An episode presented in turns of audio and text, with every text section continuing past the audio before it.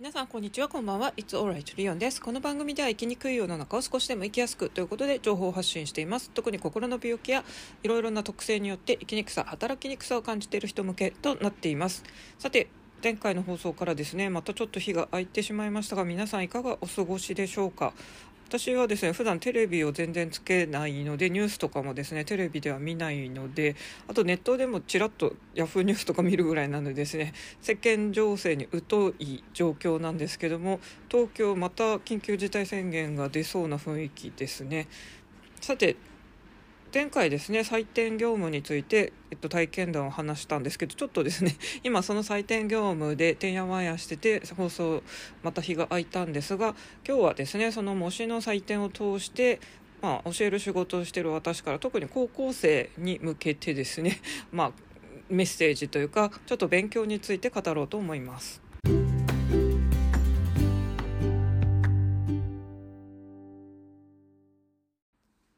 て前回ですね採点業務の体験談をシェアしました。で私がですね今回前回の放送からまた日が空いたのはですねこの3つ目の、えー、新しく今回体験してるですね高校生もし英語の採点をしていてですねなかなかの枚数が来ていてですね 全然時間がなかったっていうのがあります、まあ、もう一回前回のおさらいをさらっと語りますと私は3つ経験がありまして、えっと種類としては2つに分かれます。1つはですね通信教育教育の、まあ、生徒さんが毎回ですね定期的にこう復習として解くタイプでまあこれは大抵ですねターム期間としては毎週あの課題が来るみたいな感じの状況でまあ生徒さんがですね紙で裏表で解いたのを私たちが画像データとして受け取ってですねそれ生徒さん1人のやつをやってまず1人終わったみたいな裏表と丸付けして終わるみたいな感じなのでそれはですね一通りその当たった問題のこう全部を丸つけるというタイプでした。で次にはですね模試タイプですね。模試タイプ私は中学校のえっと、国語、まあ、記述式の、えっと、会場でデジタルで作業するっていうのを体験したんですけどもこれはほとんど同じ問題をガーッとですね集中的にやるんですがたまにはこの記号問題とか割と単調作業のやつとかもあってですね本当に単調作業で結構一日ずっとそれだとですね もうすごい飽きて自分がもう機械になったような気がして私結構そういうの苦手なんですね結構そういうのは会場であの見張られてる中やるっていうのは結構私はダメだなっていうふうに感じて後半はちょっとシフトを減らしましたね。で今回はまたこれ初めてなんですけども高校生の模試在宅ということでまああの前回の国語と似てるんですけどもほとんどですね割り当てが同じ問題をガーッと解くみたいな感じなんで通信講座のですね毎週毎週違う問題が送られてくるとかですね。あと私は中学校も高校もその時担当してたんで結構問題がバラバラでですね あの簡単な問題から丸つきしにくい問題までいろいろあったなと思いますが今回はですね、まあ、記述式英作文で同じ問題をひたすら見ているという感じとなります。まあ、これ記号問題がバッとくる時もあるらしいんですが私は多分今回ずっとこの英作なのかなっていう雰囲気がしていてですねなかなか結構枚数が来ています。でまあ、高校生のこう英作文をですね 添削しているのとあと私は今、えーと高3の受験生も教えてたりとか、まあ、かつてもですね塾で個別指導塾っていうのは中学生がメインのところが多いんですが、まあ、そこの生徒さん高校生の生徒さんも少し英語とか教えてたりしたんですがやっぱりそれでちょっと感じることっていうのはですね、まあ、今日は特に高校生12年生向けですかね。あとはまあ受験生は本当に今追い込みの時期だと思うのでもう体調にしっかり気をつけて志望校今ちょうどあの共通テストの結果とかいろいろ出てリサーチも出まくっているとろだと思いますね。皆さん志望校ああの下げるとかですねこちらにしようかとかこれ共通テスト利用でいけんじゃないかとかいろいろ悩んで出願しているとこだと思います。で本当あと残り持てる力をですね二次試験なり私立の本命とか滑り止めとかいろいろありますが本当にもう2月とかになったら私立なんて毎日毎日すごいあの日程となるのでここはもう受験生は体調管理に気をつけつつあとはもうですね自分を信じてやってほしいっていう感じなんですけども今日はその受験生というよりは本当に高校1年生2年生っていうかもっと若い中学生の人たちにも伝えたいですしまああのそういうお子さんの勉強が気になる保護者の方にも、まあ、間接的にはメッセージとなるのかもしれませんがまあ、英語に関してですけども とにかくやっぱりですね中学生の基礎の文法力がないとなかなか高校生でこう英語つまずく人が多いのかなっていう気がしてます。えー、英作文のこの添削見てるとですねもう本当にあの文の構造って英語も、まあ、日本語もですけど決まってるじゃないですか主語動詞が来てとか副詞形容詞とかこう副詞なら LY が来るとかですねまあ、そういう決まりってあるんですけども多分中学校でここら辺きっちりと習ったことを身につけとかないとですね高校になったら一層難しくなっても過去完了だとですねなんか時世のうんちゃらかんちゃらとかいろいろ出てきて本当にわけわかんなくなって英語ダメもう全然長文読めませんってなると思うんですけどもやっぱそこはですね基礎を本当にしっかりやってほしいなっていうのを改めて感じました。もうなんかですねもう文としてありえないこう単語の羅列を いくつも同じようなですねこう作られた英作文を見てると本当にこっちもですね なんか何とも具合が悪くなるっていうかいやなんでこんな文作っちゃうのかなっていうもう何ともやるせない気持ちになっていくんですよね。まあ、やっぱり長文読むのも難しいですけどやっぱりアウトプット系のですねこの英作文まあ今は4技能のこの入試では結局スピーキングっていうのはまだ取り入れられてませんが、ま、英検とかですね他の IELTS とかそういう試験でもまあ面接ありますがやっぱりアウトプットの方がより難しいです。なので英作文というのは本当に英文分かってるかを測るのにちょうどいいのかなと思いますがもうその英作文見てると本当にですね文法壊滅的な人っていうのもやっぱりいるんだなと思ってなんかこれ国語の問題で例えばこう自由英作文でこういうテーマについてこうあなたが思うことを何文字以内で書いてくださいっていう時にまあやっぱり手に負うがもうできてない状況ですよねこの文 法ぐっちゃぐちゃの英作文だと、ま、これ国語だったら日本人だったらまあそういうのはないと思いますがまあ私たちにとって英語っていうのはですねもう本当に外国語なわけでですねもうめちゃくちゃな文法の、まあ、文っていうのも当然出てくるんですよそういうのを書かないためにもやっぱり中学校レベルのですね基礎を固めてほしいですね。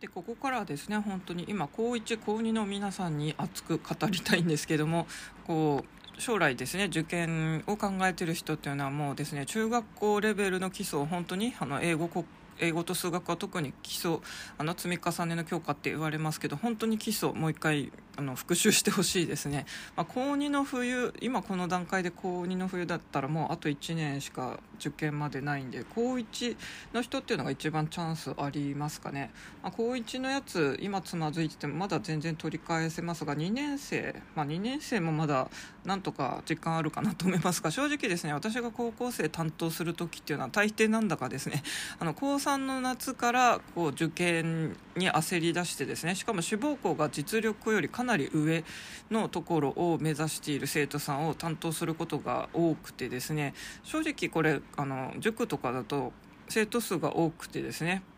特にこう生徒集めに困ってない塾だったら断るようなあのそういう志望校と現在の実力がちょっと乖離しているっていうタイプの生徒さんが、まあ、来てですね私たちの塾が こう割とまだ新しくて人が少なかったのでどうしても人が欲しいということで、まあ、受け入れざるを得なかった というとあれなんですけども、まあ、そういう生徒さんを担当することが多かったんですがやっぱりそういう生徒さんはですね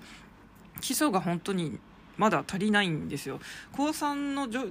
況でですねちょっと基礎が足りないっていうのは結構受験においては致命的なんですよね。なのでこういう人たちがですね、まあ、国公立地元の国公立とかを受けようとしてもやっぱり基礎が少ないというのでなかなか苦戦しているんですよね。まあこれは私立でも同じですけども本当に日大レベルってなんか次第だとですね真ん中ぐらいのレベルのことを日大レベルってみんな言いますけども日大だって別に簡単なわけではないですからねきちんとあの中学校で習ったことを基礎固めしてですねあの高校で習った基礎もきちんとできるようにならないと、まあ、日大レベルっていうのも難しくなりますそして共通テストもなかなか私は厄介だと思いますね正直私自身身もですねあの情報処理的なこう TOEIC の問題に似ていると言われる今の長文はですねあんなに問題数多くてなんか解きたくないなって 思う分量なのでこれ本当に大変だなと思うんですよ。じゃあそのまあすごい単語数も多いですね。長文だらけのこの共通テストとかを乗り越えるためにもですね。そしてこういう模試記述式は特に難しいと思いますけどもこの記述式のたくさん英作文で文字を書かなきゃいけないっていうのもそうですけど やっぱり基礎がないと作れないなと思いますね。なので、まあ、もう冬休み終わって春休みこれから迎えるって感じなんで春休みあの本当に受験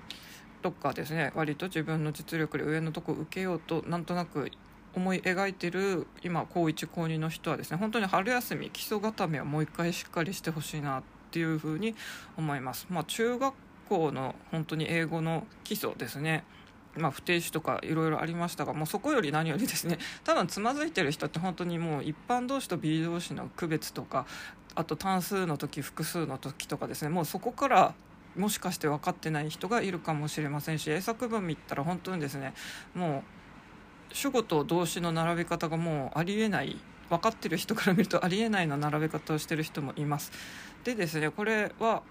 まあ、中学校レベルのそういう一般同士と B 同士の区別とかそこら辺もそうですしあとは高校生で言ったらですねやっぱ刺激同士とか日本人だとちょっとこういう言い回ししないから分かりにくいよねっていうような文をちょっとピンポイントで見るのがいいのかもしれませんね。メイクとか、まあ、あのハブとか刺激同士の動詞とかですね。あと自動詞他動詞とかも意外と学校でそこまでやんないかもしれませんけどこの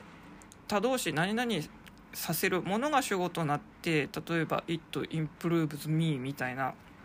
なんかこういう感じの文はですね結構みんななんか「Make me improve」みたいになんかややこしく「させるさせる」で書いてる人とかも結構いるんですけどもあのここら辺は別に「インプルーブ」でですねもうさせるって意味があるんでそんな回りくどい言い方しなくてもいいわけなのでですねこの他動詞のそういうちょっと変わった言い回しをする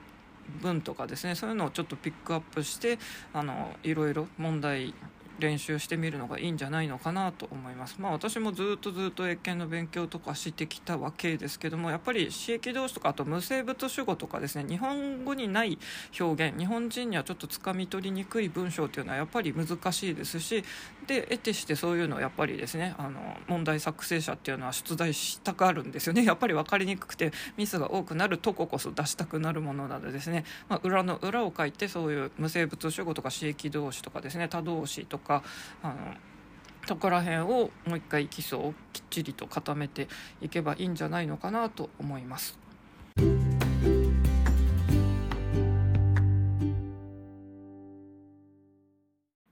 というわけですね。今日は採点業務を今現在進行形でしている私からですね。高校生特に12年生向けてですね、まあ、大学受験に向けて基礎固めをしよう。特に英語はですね本当に中学校レベルの基礎文法をやり直しつつあとはですねちょっとピンポイントで日本人が覚えにくいっていう文法についても触れてみました。まああのネイティブじゃない日本人がですね英作文の添削っていうのも、まあ、私も実際やりながらですねおこがましい行為だなと思いながらも、まあ、やっているわけなんですけど一応これまで習ってきたこととかその採点基準とかはありますのでそれにのっとってはやっていますけどきっとですねネイティブじゃないとわからないことっていっぱいありますよね。逆を言うと私が日本語講師としてですね外国人、まあ、日本語を母国語としない人のこう作った文章の添削っていうとどんな感じになるのかなってちょっと想像したりしました、まあ、今私がいろいろ見てる中でですね主語と動詞が全くこれ入れ替わってるよとか言ってなんかもうおかしな文って感じるようなのを日本語でそういうのをきっといっぱい あの同じように添削するのは送られてくるんだろうなっていうふうに思います。まあ、日本語の助詞とかもですね手に大葉とかありますけど多分外国人の人からしたらきっと難しいとは思うのでですねここら辺不思議なものですよね。あと国語も英語も、まあ、数学とかどの教科もそうですけど問題のこう出題された通りに答えてほしいなっていうのはありますね。前回ですねその国語の問題がですねまあ、中学3年生向けの国語だったんですけども、まあ、そのあなたはこれから〇〇というところに研修センターに研修受けさせてもらいます。その人とのやり取りみたいなメール文の出題でですねあなたは明日何を持っていけばいいかその人に聞くメール文を作ってくださいっていうのでですねまあメール文がまず学力テストで出る時代なんだっていうので時代の変化を感じましたけどもここでですね結構研修先のあの自分より目上の人に当てるっていうやつなのにそっちの研修先の人であなたは何を持ってくればいいですよっていう立場から書いてる人が結構いたんですよ。えこれ問題の意図読み取れてないんだなっていうことにすごい驚きを感じたんですけどもやっぱりこれですね今英語の答案を見てても同じようにですねそういうなんか主語を取り違えてるとかですねあの今回はあなたが選んだもの2つのうちどちらかをまず明示しなさいって書いてるのになんか一般的な彼らはとかこうすることがみんなにとって良いとかですね。いやこあなたのことなんで主語は私でもいいんですよね。なのでこういう読み取らないといけないことをきちんと読み取って答えてない答案っていうのがやっぱあるんでですね。そこが多分読解力っていうのが必要でまああの林先生とかも多分言ってたと思いますけども国語が全ての基礎となるっていうのはやっぱり問題の意図を読み取るっていうのがありますよね。まあ、じゃあ問題の意図を読み取れたからってですねじゃあなんか社会に出た時にですねすごい出世するのかとかお金稼げるのかとかいろいろ思うことはありますけどもまあやっぱりなんだかんだ言ってまだまだ学歴が高い方がこういろいろ選択の幅も広がったりとかですね、まあ、試験はずっと結構大学入試終えてからもやっぱり今度は就職の時にですね就職のテスト SPI とか一般常識テストとかでですねこれは結構本当にあの国語的なやつと数学的なやつとってどっちもあると思います。国語的やつって結構ほとんどあのこれまで習ってきた文法と同じようなのとか漢字の作りとかですねそういうやつなのであの結局結構いろんな試験っていうのはずっとつきまとうんですよね。まあ、どこかの会社に就職してずっとそこ,、ま、そこでそこしかもうあの転職しないでずっといるっていうパターンの人だったらもうあんまり試験って関係ないのかもしれませんが私のように転職しまくってるタイプだとですね本当に何度も SPI 的なものとかも受けてますしあとは私は塾講師とかのこういろんな採用試験も受けるのでですね本当にあのいろんな中学レベルの問題とかですね高校レベルの問題とか本当にいろんなのを解いてきたりもしてますし、まあ、私もずっと英検とかですね、まあ、かつては TOEIC とかもいろいろ受けてたりしたんでやっぱり試験っていうのは 結構一生あるものだなって、まあ、解釈すると読解力はあった方がいいですよね。まあ、今はこの IQ そういう知識とかよりもですね EQ 心の偏差値じゃないですけども人の気持ちを読み取れるとかそういうのが大切だよと、まあ、言われますけどもそして実際社会でそれができないとですね本当にあれなんでこの人ああやって言ったのにこれできないのみたいな人のこう言動とかを見てるとですねやっぱりこう次に何をすべきかっていうのは読み取れてないとかですねあと顧客の気持ちを読み取ってないとかですね。そういうなんかやっぱり人の気持ちが読み取れてないから仕事ができないってことにつながるのかなっていうのが多い気がしますね。でそういう人ってですね勉強すごいできる人も多いんですよね、うん、なので確かに EQ も IQ もどちらも必要なのかなっていうのがありますけども。まあ、うん、とりあえずは大学受験はですね今回は共通テスト、まあ、これからはしばらくはずっとこの形式できます。し特に2年目となったんでですね本当にあのなかなか難しくなって平均点も下がっておりますけどもまたですね受験英語とか多分ゆくゆくは、まあ、最初取り入れようとしてた4技能とかもいつかは入るのかもしれませんし記述式とかも入るのかもしれませんね、まあ、あとですね私も英検の英作文の時にですねいろいろそういうのを見たりしたんですけどもやっぱりですね字が汚い人は採点者からそりゃ心象悪くなるわなって私も字汚いんですよ。なんですけど一応ですね英検のそういう対策本とか読んでたら字が汚い人より綺麗な人の方がやっぱり得点は、まあ、上がるとまではいかないないですけど丸つけする人の気分が良くなりますよね。正直ですねすごいちっちゃいとかもうなんかくっついててわけわかんないとかですねやっぱり何て書いてるかわかんなくって採点者もですねもう大量の採点するんでですね まあ多少イラッとしてる時もあるんでですねそれだったら綺麗にスッキリ書いてるあの答案の方がやっぱり心象良くなるなっていうのがあります。私もだからですねあの私基本英語の筆記テストってずっとずっと筆記体で書いてたんですけども、まあ、その英検のそういう対策本で書かれてるその読みやすい字が一番っていうのをあの知ってですね私はちょっと最近はもうあの試験では筆記体やめてブロック体で綺麗に書くようにしています。なのでですねここら辺も、まあ、筆記体って書くためにあるやつなんでですね、まあ、あの書き手としてはいいんですけど読み手としては筆記体って本当に読みづらいんですよね。ただ昔は私は学生時代は普通に筆記体で書きまくっていたんですけどもまあ今の時代ですね筆記体なんてもう習いませんとかいう感じで多分私が今筆記体の大文字とか書いたらですねカリグラフィー的に なんかあのちょっとそういう感じに見られるのかもしれないなと思いつつまああのちょっとカリグラフィーみたいに英語のそういう大文字とかもですねデザインとしてなんか面白いんで、まあ、興味ある人はですねあの何の役にも立たないかもしれませんがちょっと英語の筆記体って見てみてください私は、まあ、あのせっかくだから教科書に載ってて別にテストで点がアップするとかじゃないんですけどせっかくなら覚えましょうっていうことでその当時覚えて、まあ、一応全部私はずっと受験の時も筆記体で書いてましたね。うんまあ、でも今はやっぱり読みやすさ一番かなというのがあります。あとですねブロック体と筆記体を混ぜて書いてる人ってまだいるんですけど これも本当に読みづらいのでですねあの基本やっぱりブロック体で書いておいた方がいいんじゃないでしょうかというあの採点者側からのと話あとすごいちっちゃく書く人っていうのも 読みづらい。もうですね私老眼なんで見えませんっていうのであのやっぱり大きくはっきりと分かりやすく書く方が印象良くなりますというあのそれで点を引くとかはないですがあのあまりにも汚い字ドワッと書いてるともうこっちもテンション下がりますということでですね、まあ、そんな裏側の話もちょっとしてみました。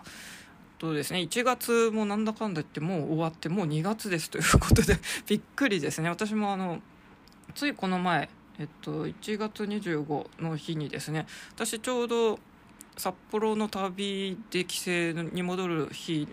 と12月25から、えっと、その旅の日程が始まったんですね。もうその25が来た時点であれもうあの札幌行きのあの帰省の日程から1ヶ月も経ったのかってもうびっくりしちゃったんですけども。で1月に決めた今年のテーマの感じとかもですね全然私もまだ何も行動できてなくてあれって感じなんですがただですねじゃあ何もしてないから自分を責めるっていうのでもなく最近なんとなくやってることっていうのがですねと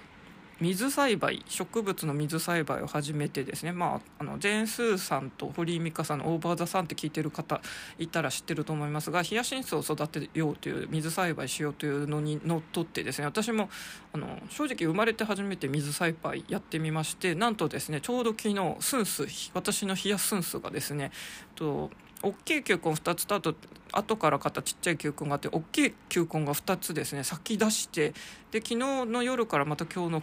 あの昼にかけてですねぐんぐんまた花がどんどん開いてきてはっきり言ってもうめちゃくちゃ綺麗でびっくりしています。まあ小学校理科とかで水栽培とかも多分習ったんでしょうけど実際私の母はですねあの花好きでいろいろ家にはあったりしましたが私って全然育てたことなかったなって言って今更球根ってどう扱うのって 思ってますけども、まあ、そのヒヤシンスの他にですね切り花とかまたミニあの球根でムスカリさんとかですね水仙とかあとミニチューリップはもう枯れちゃったんであのあれなんですけどもみたいな感じでちょっとですね家庭菜園じゃないですけどあの今年は植物をもうちょっと部屋に取り入れてみようかなということで取り組んでいます。でやっぱりそのスンスさんとか花が綺麗なんでですねインスタに結構このスンス日記みたいなのもあげたりしてなんだかんだ言ってあの私はなんか発信とか発表していきたいなってアウトプットしたいなと思いつつなんとかあんまり本当は音楽とかやりたいんですけどやってないなと思いつつまあちょこちょことそのスンス日記とかですねあとは推し活じゃないですけど私今スイカペンギンにはまっててですねスイカペンギングッズの写真とか、まあ、やたらとそれを載せたりとかあと人のやつにいいねしまくったりしてるんでですね、まあ、これもある意味推し活ですよね。私だったら今花とかですねあとこのスイカペンギングッズ。あとはまあ推し活っていうとやっぱりヒートメインになりますけども私は昨日ですねあの個人的に2次元の推し活ですけど 私は今カップル推しというとですね「鬼滅の刃」だとあのぎゆしの推しですし、まあ、これ公式カップリングじゃないんであれなんですけどもあとはまあ今あの日曜日のその「鬼滅の刃」からの進撃の巨人っていうのがアニメファンの心熱くして私も熱くなっておりますが進撃の巨人だともう正統派のもうエレミカですよ。で私昨日ピクシブを久しぶりにちらっと見てですねあの、まあ、当然自分がずっと見てたやつがおすすめでどんどん出てくるんで、まあ、義勇士のとエレミカのいろんな作品がぶわっと出てきてですね正直もうそれ飯3杯食えますよぐらいの本当にですね 私それ一日中見てても飽きないんですよね。いろんな作品、まあ、こういうのも推し活なんだろうなっていうのがあります。なんかリアルにいる人の推し活っていうのが一番楽しそうな気がしますけど私はまあ特にリアルな人ではそこまであの熱心に追っかけてるっていう人がいないので、まあ、こういうですね スイカペンギンとかっていうのはもうグッズになりますし、まあ、花っていうのはもうちょっとどんどん球根とか切り花とかいろいろ知識増やしたり観葉植物とか増やしたいなと思っていますけども、まあ、そういうですね2次元の漫画の中のキャラクターとか、まあ、そういうのも推し活ありちゃありですよね。あとは「ジャンププラス」私もこれ毎日読んでますけども、まあ、木曜日が本当にですね。私は「ジャンププラス」の一番楽しみな日ですね。推しの子と忘却バッテリーがどっちもあの連載がですね更新されてる。まあこれ今日がそうだったんですけどはっきり言ってもうですね 至福の時ですよ。あのどっちもめちゃくちゃ面白いんでぜひあの読んだことない人はおすすめしたいんですけども。面白いですので、まあ、漫画。私もこう、まあ、結構もともとオタク気質なんですね。そういう漫画アニメもディープに、えっと、ハマってたりもしますが今年初めて出会ったのがこの水栽培球根の、えっと、植物をもっと部屋に取り入れるっていうことですね。そしてそれをまあなんとなくインスタとかも全然あの使ってなかったんですけどもちょっと写真を最近割とそのスイカペンギンとか花とかをアップしております。皆さんも今年何か始めたこととかあるでしょうか？そして私は新年に始めたもうもうちょっと楽器演奏をしてそれをアウトプットするっていうのはまだ何一つできてないので それはですねまあ今月できたらいいんですけどちょっと採点がまだまだ終わらないのでですね来月取り掛かれたらいいなと思っています。あの受験生今高3の本当に受験生の方、まあ、浪人生の方もそうですけども今回またこれから二次試験とか次第の本命受けますっていう人たちは本当に体調気をつけてください、まあ、東京は緊急事態宣言出るかもしれませんがやっぱりまたコロナこのオミクロン株とかなんかあと濃厚接触者になっても10日隔離されるとか正直私全然ニュース見てなくて1人おこもりしてるんでですね全く世の中の情勢がわからないままなんでちょっとまたあの自宅療養の時のなんか緊急グッズとか買っとかないとダメだなって思っております。皆さんも本当体調に気をつけてください。大丈夫だよ大丈夫。あなたはここにいるだけでいいんだよ。というわけでそれではまた。